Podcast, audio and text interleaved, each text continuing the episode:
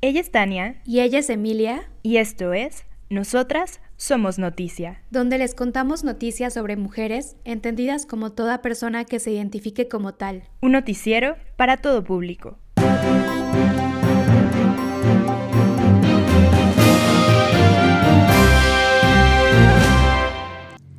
Los últimos días, numerosas colectivas y agrupaciones han estado realizando actividades relacionadas con la conmemoración del Día Internacional de la Mujer.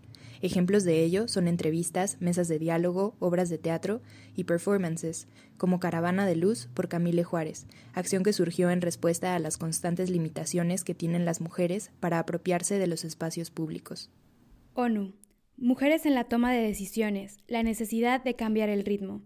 En su declaración para el Día Internacional de la Mujer, la directora ejecutiva de ONU Mujeres dijo, Necesitamos que su representación refleje a todas las mujeres y niñas, en toda su diversidad y con todas sus capacidades, así como todas las situaciones culturales, sociales, económicas y políticas. Es la única forma de conseguir un auténtico cambio social que incorpora a las mujeres como iguales en la toma de decisiones y nos beneficie a todas y todos. La jornada, Colectivas pintan vallas de Palacio Nacional con nombres de víctimas. Las mujeres intervinieron las estructuras colocadas por el gobierno para exigir justicia por las víctimas de feminicidio. Yo lo hice, fuimos todas. Las mujeres ganan en promedio 54.1 pesos menos que los hombres. Elena Poniatowska rescata voces de mujeres mexicanas hablando de feminismo desde múltiples perspectivas en su columna Día de la Mujer, ni ciudadanas de segunda, ni víctimas del machismo. Ángeles González Gamio nos recuerda que se conmemora el 8 de marzo y destaca a mujeres importantes de la historia nacional en su columna Mujeres Valerosas de ayer y hoy. Pie de página. Avanza desde Chiapas la Caravana Nacional contra Feminicidios en Impunidad. Lidiete Carrión, Dalario Oropesa e Isabel Briceño realizan un recuento del último año con el título 8M, un año de encierro y un año de lucha feminista destacan cómo las cifras hacen evidente que el impacto de la pandemia fue diferenciado para mujeres y hombres, siendo las mujeres las más afectadas en cuestiones laborales y de violencia de género.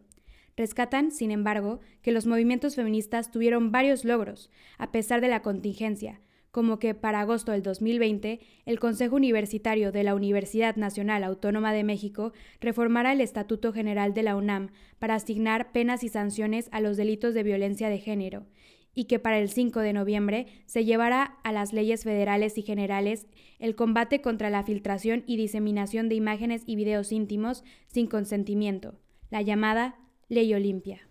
Grieta. Grupos feministas organizan más de nueve eventos programados en Cancún para que la despenalización del aborto sea una realidad en Quintana Roo.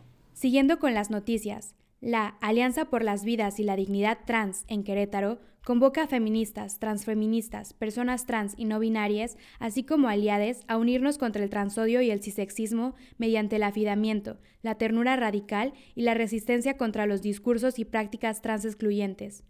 Tendrán actividades en línea del 8 al 13 de marzo en el Facebook de Queretrans. Los días 6 y 7 de marzo se llevó a cabo el tercer Encuentro Nacional de Mujeres del Congreso Nacional Indígena en el edificio que perteneciera al Instituto Nacional de Pueblos Indígenas, INPI, actualmente tomado por la comunidad indígena otomí residente en la Ciudad de México. Por último, hacemos un llamado a las autoridades y a la sociedad civil a respetar el derecho a la libre expresión y manifestación este 8 de marzo. Del mismo modo, expresamos nuestro rechazo frente a las muestras de odio en contra de la comunidad trans.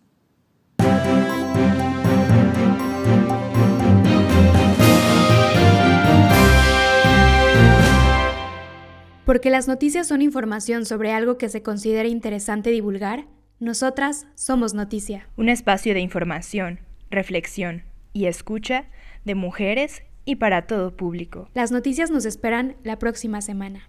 No olviden escucharlas.